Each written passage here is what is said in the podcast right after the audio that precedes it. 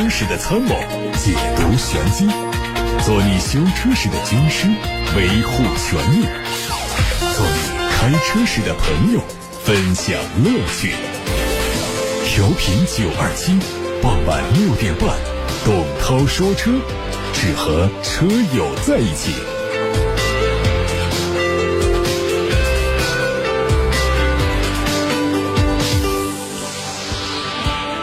看今天的新闻，最近彭博社援引知情人士的消息说，大众集团正在考虑在明年年底之前完成出售或者独立上市旗下的豪华品牌兰博基尼。原因在于大众正在推进全面改革，使它市值能够增加一倍，从现在的八百多亿欧元增长到两千多亿欧元。报道还说，大众首席执行官迪斯计划未来。把公司的扩张重点放在大众、保时捷和奥迪等品牌，以保证更有效的分配资源。公开资料显示，兰博基尼创立于1963年，早期由于经营不善，在80年左右破产。几次易主之后，1998年归入奥迪旗下，现在是大众集团旗下的品牌之一。迪斯指出，公司正在努力释放资源，主要是为了聚焦电动汽车的开发和批量生产。根据规划，到2023年，大众集团仅针对电动领域的投资就超过了300亿欧元。外媒曝光了保时捷 Macan 纯电版的消息，预计在明年会上市销售，并且有可能在同年引进到中国市场销售。外观方面，它的前脸预计是贯穿式的封闭格栅，并且配备了矩阵式 LED 头灯组，同时车尾也配备了贯穿式尾灯组，并且取消了两侧的排气布局。动力方面，它会在界外平台上诞生 PPE 平台架构，并且采用纯电驱动，最大功率可能会超过700匹马力。梅赛德斯 AMG 新款的 GLC 六三的官图已经出现，它预计在今年年内正式上市，后续会和宝马 X3M 等车型展开竞争。外观上看到，它对前后灯组做了调整，两侧头灯组内部集成半环绕式的日间行车灯，尾灯组的内部是有三角形圆形的灯带和头灯相呼应，排气管是双出四出。而内饰部分呢是十二点三英寸的液晶仪表和十点二五英寸的中控显示屏，动力是四点零升的双涡轮增压 V 八。日产全新的 GTR 渲染图已经在网上出现，预计在明年正式亮相，有望在同年引进到中国市场来销售。外观上看到前脸做了更大尺寸的设计，并且有可能换装全新的 LED 头灯组。侧面是双门设计，整体线条是非常的硬朗。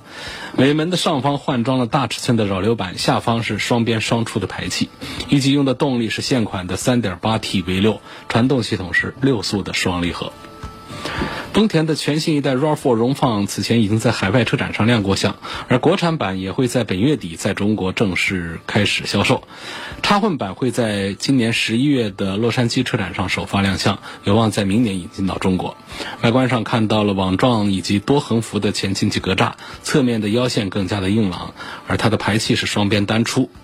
动力方面，据说插混版用的是2.5升的自然吸气加电动机组成的混动系统。外媒报道说，下一代的奥迪 TT 会转型为电动 SUV，全新一代的 TT 可能是以一 TT 创来命名。新车型可能会基于大众电动平台 MEB 研发，定价可能和现款保持持平，起售价约合人民币四十点三万元。中国台湾汽车媒体曝光了一组斯巴鲁新款翼豹日规版的最新消息，它会新增一个 1.6iS 版本，它的率先推出是2.0升的自然吸气，1.6升的版本呢会在明年年初推出。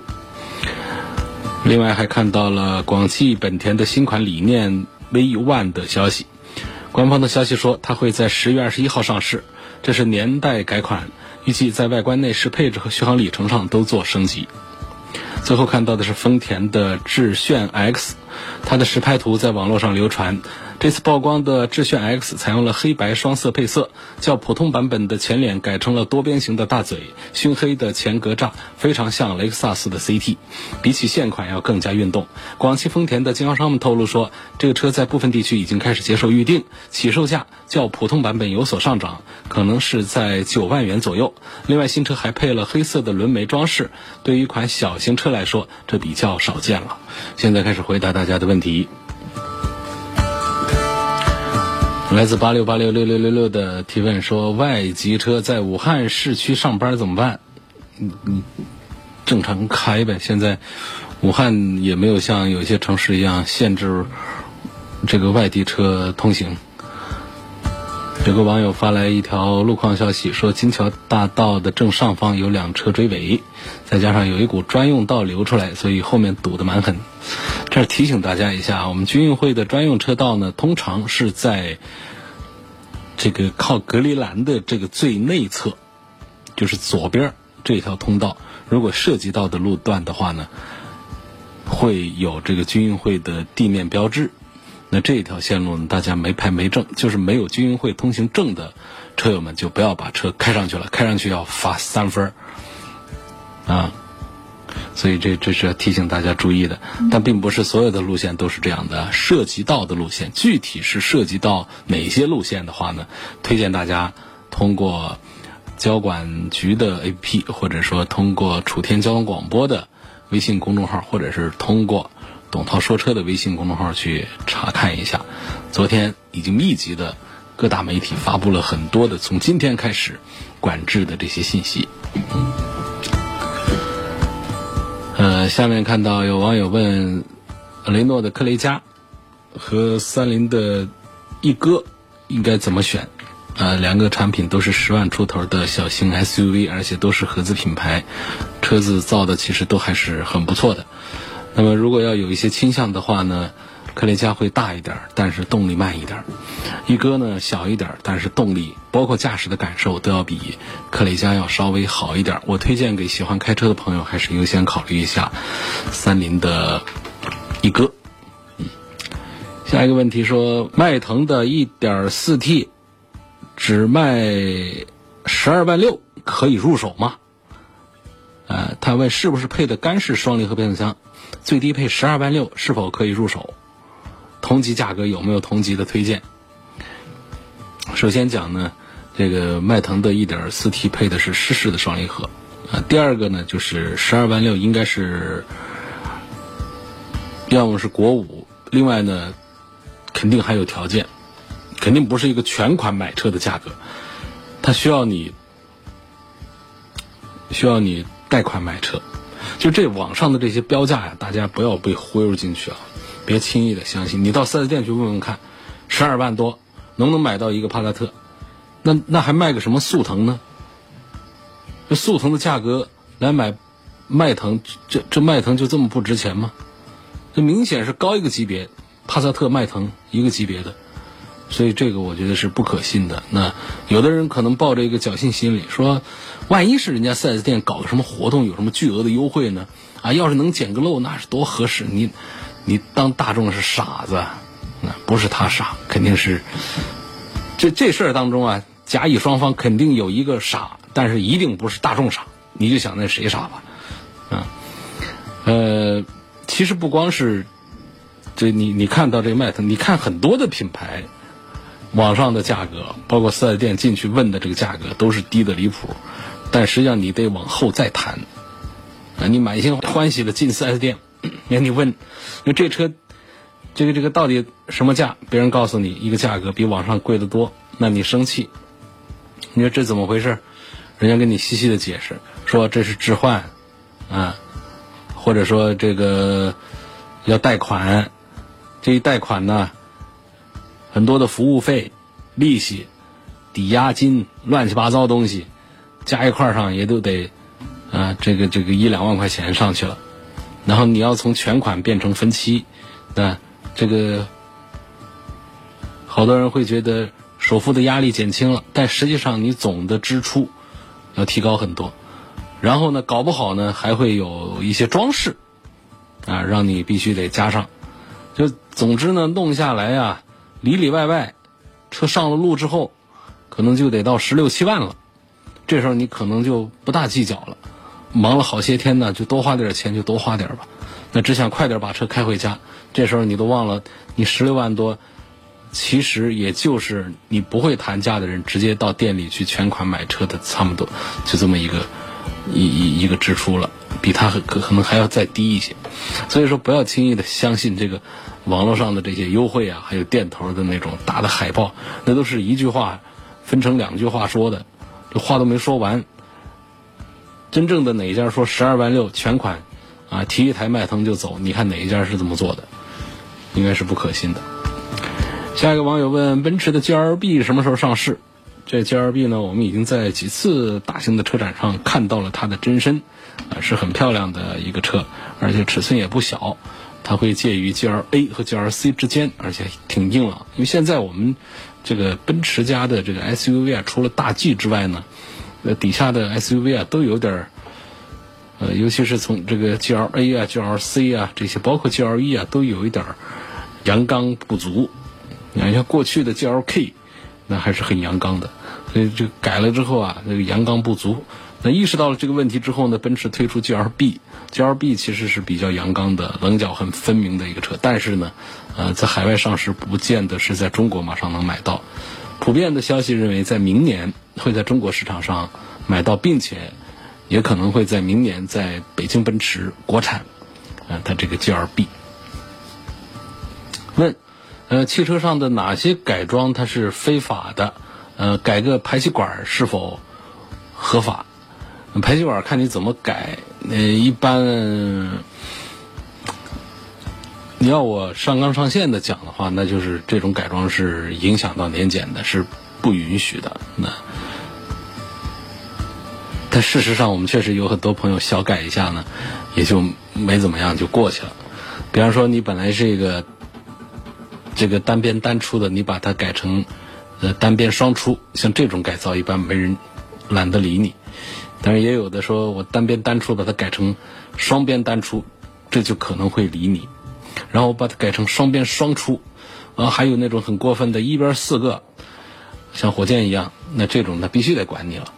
这个关于哪些可以改，哪些不能改，跟大家简单聊一聊啊。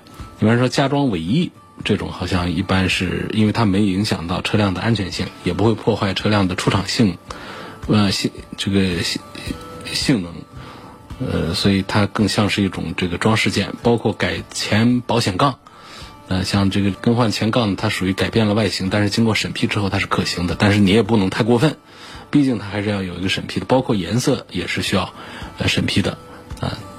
那么车架号也是可以改的，但是呢，这个车架的型号是不能改。你比方说这车我撞了，我不想做钣金了，我就想把这个框架把它换了它。那么每一个车架对应的是一个车架号，这都是可以登记更换的。但是说我这个我一奔驰的车的。奔驰 E 级的车架我不想要了，我想换一个宝马五系的车架，这个是不允许的。就车架号可以改，车架的型号你是不能改的，你不然跟换了一辆车就没区别了。然后呢，包括一些这个越野性能的改装，它它都，呃，这个可能不合法。呃，轮胎的尺寸也不能任意的加的太宽或者改的很夸张的样子。所以这是要提醒大家，这个改装当中有一些要注意的。像一些这个贴纸啊，这个一些简单的东西，他都不会管你。而且国家呢，在今年还是去年下半年呢，是出了一个政策，就是松绑了关于汽车那种视觉效果的那种改装的呃这个政策的。啊，改轮毂一般来说改的不大，那不管；贴纸贴的不太花，不管。那前杠、后杠、尾翼一般来说不过分，包围啊这些。都不大管你，那过分夸张的大包围、暴力排气，啊，暴力改灯就可能会惹麻烦。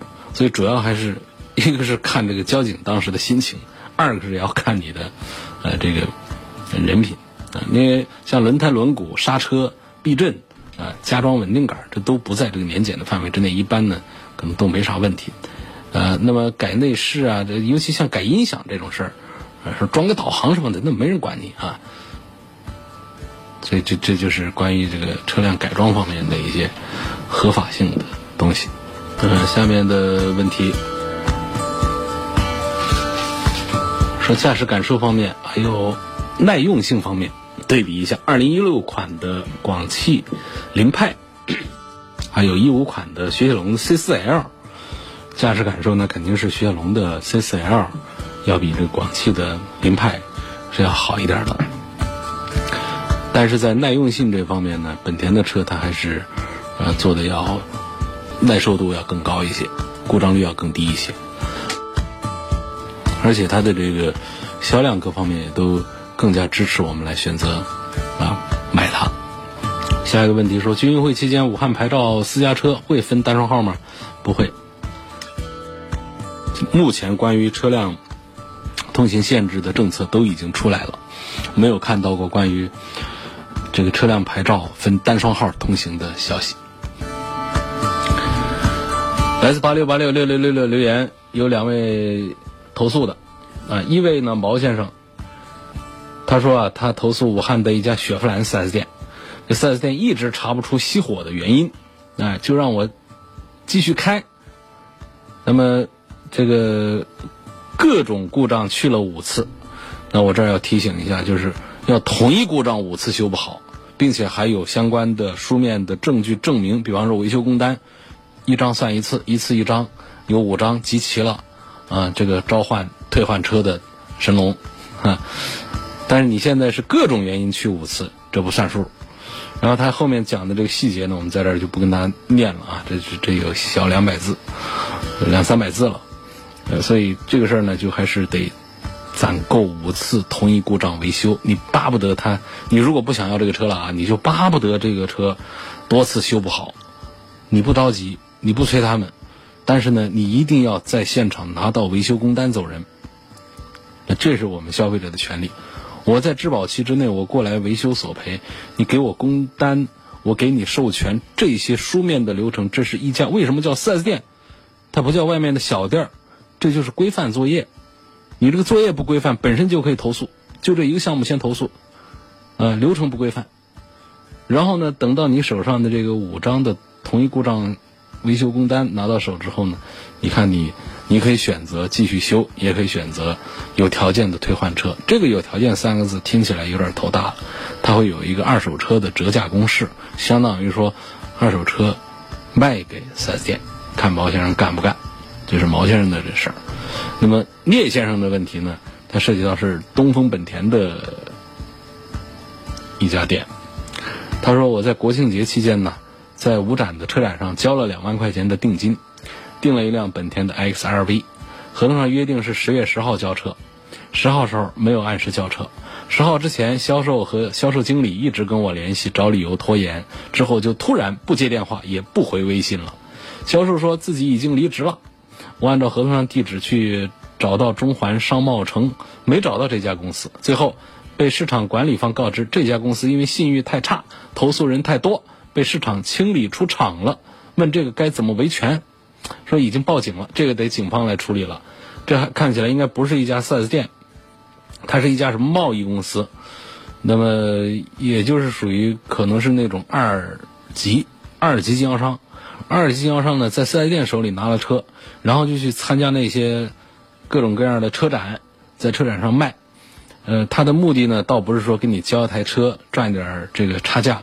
目的可能就是：第一，弄你的定金；第二个，弄你的什么各种保险的代办、牌照的代办。呃，假设你买了车的话，那还有那种分期付款的这些金融手续费，啊，这种各种方面，在在这儿挣钱，他根本在车上不挣你什么钱。你看你这个聂先生就中招了没？交两万块钱定金，现在人都消失了。这事儿呢，他就已经是涉及到。这个法律方面的问题了，嗯，这就不是一个这个我们这个汽车销售这这方面说协调一下的事儿了，所以这事儿呢，报警好，报警好，那请这警方啊帮忙处理一下，警方是有办法找到这些人的啊。有朋友说，我车换了前挡风玻璃之后啊，噪音变大了，然后我又拆装了一次，还是很大噪音，这是什么原因？怎么解决？这就是安装的问题。呃，这个噪音变大呢，通常就是密封条啊，这个打的不均匀，安装的时候呢，这个手艺不到位，所以你还得再拆装吧。这应该找不出别的原因来了，不可能是玻璃玻璃的问题，应该玻璃是正规厂家的玻璃，它的这个隔音降噪的水平都是一样的。最大的噪音呢，它还是来自于这个密封系统。有网友说，今天下班回家的时候啊，发现军运会车道基本没有人占用，是武汉人民素质更上一层楼呢，还是更还是怕罚钱呢？不管怎样啊，这是个美丽的风景，这种正能量值得宣传，要让世界人为武汉人点赞，武汉好样的，很正能量的一段留言。这个军运会的专用车道。呃，普普通通的，如果说你闯了的话呢，实际是罚五十块钱；但如果说是快速通道上的军运会专用通道上，你占了的话，那是三分五十块钱。其实啊，这个钱不钱的，这倒不是大事儿，五十块钱大家不会觉得这很重。那么甚至于三分有的朋友十二分这还够扣几次的。就这这，我相信我们绝大多数的车主朋友们不是，不是主要是在惧怕这个，大家还是有一个集体荣誉感，这是咱们向世界展示的一个机会，这个窗口。哎，这时候我们把这个机动车道上的这个军运会的快速通道把它留出来，这是表现我们每一个人，呃，这个热爱武汉，热爱自己的家园。也是有这个军运会在咱们武汉举办的这么一个荣誉感的一个表现，要为所有的车友们点赞。凯迪拉克的 ST 六现在值得买，那问买它的哪种车型比较划算？买它的这个低配就可以了。凯迪拉克的这个配置设计呢，我还是挺喜欢的。呃，一般它很多人喜欢就是，呃，搞的就是好些个配置，好些个动力。它这个就是一个高功率的一个 2.0T，然后全系都是一样的动力，一样的安全配置。那区别就在于呢，它的这个一些舒适配置上有一些变化。作为一个五米长的一个大 SUV 呢，其实它的基础舒适，包括空间呢这方面它都是有的，都是没有问题的。我们看到的那几万几万的这个差价呢，这些东西实际上我觉得没有什么难以让人割舍的。比方说，像高配车型。啊，弄点方向盘加热，你说这对我们消费者来说谁会看重？这肯定是能舍弃就舍弃的。呃，其他还有一些配置就不多说了。那么我们比较喜欢的、比较看重的那些配置，比方说我们都现在大家都很喜欢 LED 灯。好了，它的近光灯、远光灯全系列都是 LED 灯。啊，大家还希望它的音响好一点。好了，呃，BOSS 音响全系好像都有。我如果没记错的话，应该全系都是那个。然后。中控台的这个屏、触控屏啊，啊这些东西，真皮的座椅啊，我们常见的这作为四五十万的车，就这些配置，包括它其实像这个感应后窗、后备箱啊这些东西，呃也都是全系列标配的，无钥匙进入啊，这是我。包括全景天窗啊，这是我平时说的多一点的这些，基本上它是全系列都配的。那干嘛还要去买高配呢？啊，为了它一个悬挂的软硬调节，为了一个方向盘的加热，我们多花个几万块钱，这不是在买性价比，这是在拿钱，嗯，不当个数。所以这是凯迪拉克的 ST 六。所以这顺便也跟大家介绍一下，就是四十几万一个五米长的凯迪拉克大车啊，已经上市了，叫做 XT 六。起亚智跑用五 W 四零的机油可以吗？可以，嗯，那么这个尤其是说你在这个不冷不热的中部地区开车的话呢，实际上对于机油标号这方面呢，如果说你的发动机也不是说特别特殊的话，对于机油标号的上下兼容性都是比较宽泛的。也就是说，你可以用零 W，你也可以用五 W，你可以用杠三零，也可以用杠四零这些。你实际用车的时候，这种这种体会、这种区别都是没有的。呃，不光自己没有体会，连发动机自己都没有体会，发动机都不会觉得这有太大的一些不同。那么这些标号它代表的就是在一些高温和低温环境下，发动机里面的这个润滑油的这个状态。那么这意味着这样不同标号状态下，就是说在没有达到那些高温低温的极限的时候呢，这个润滑油的液态它是一样的。对吧？它是一模一样的，只有说达到了高温和低温的这个条件值之后，那机油的这个流动性、粘性这些会出现变化。这时候呢，就适应适配于不同的性能的发动机，啊，或者说我们在不同的冷热地区来选用不同的这个对应标号的机油。尤其我们的听众当中呢，呃，大多数恐怕是湖北地区，啊，湖北地区还有少数是全国各地的。我觉得，针对我们湖北地区的来说的话呢，可以负责任的讲，湖北地区，呃，除了像神农架，它有时候冷的早一点，它的那种极热极寒的天气，其实是，呃，这个极热，大家有说啊，这武汉也有到四十多度的，就这个极热啊，在这个润滑油的这个体系里面，它早就跟你体会到了，而且就是我们发动机呢，在城市里面开，又不是在长期的这种。激烈的运动当中来开车，一般来说，这这种高温的问题，大家都可以不太在意。啊，低温也是，低温我们能录到的这个最低的温度，哪有说在湖北地区说是零下十几度的？有多少？就零下个几度就常见。你说这样的话呢，我们的这个几 W 杠几，这其实都显得不太重要。想跟家里的长辈买一台 SUV 代个步，我看中了日产奇骏的2.0尊享版、标致5008的 1.6T 精英版，还有柯迪亚克的2.0的两驱舒适版。想在性价比、后期用车成本等方面做下对比，预算裸车价格在18万元以内，这价格是肯定买这三个车都没有问题。我给你推荐斯柯达的柯迪亚克多一点，呃，原因在于一个是日产的奇骏呢，这个。仍然还是存在于这个发动机和变速箱的这个漏油的这些问题，与故障 CVT 的故障问题。标致五零零八呢，呃，车子还挺漂亮，但是呢，好像作为长辈来开这个标致五零零八呢，不一定他太能接受这个那标志的这些比较前卫的设计，实际上它不是太主流的这方面的一些，包括内饰方面的一些这个艺术化的文艺范儿的这些东西。好像大家不是太太接受，而且销量也不好。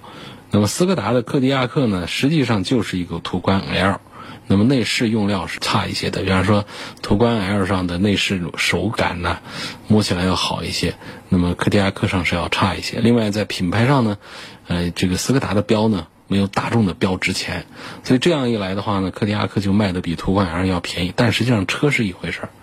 那么论这个性价比的话，尤其像长辈来用车的话，斯柯达的柯迪亚克等于就是买了一个呃途观 L，价格又便宜，这个就值得推荐了。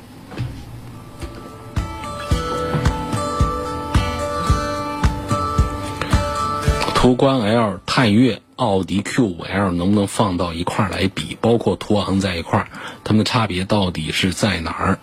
其实这都是模块化平台上的这个产品，这些差别呢，我们一个是在这个空间上能看到途昂最大，啊，其次是这个 Q5L，嗯，然后就是途观 L，然后是探岳，这是空间上，然后它们的动力总成上其实都是呃这个万变不离那个 2.0T 那个七速的双离合。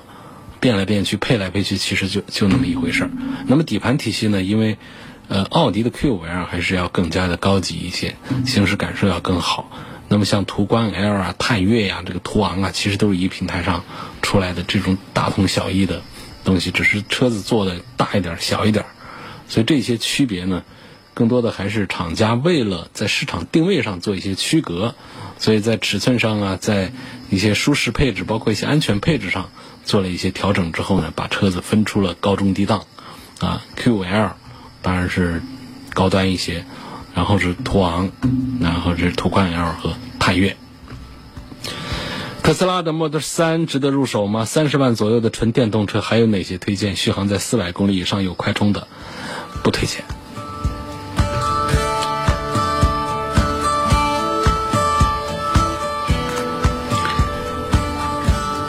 下面看到有朋友说，一五款的本田锋范冷车发动机异响，四 S 店说要换那个 VTC 执行器，这个对发动机有什么影响？可不可以不换？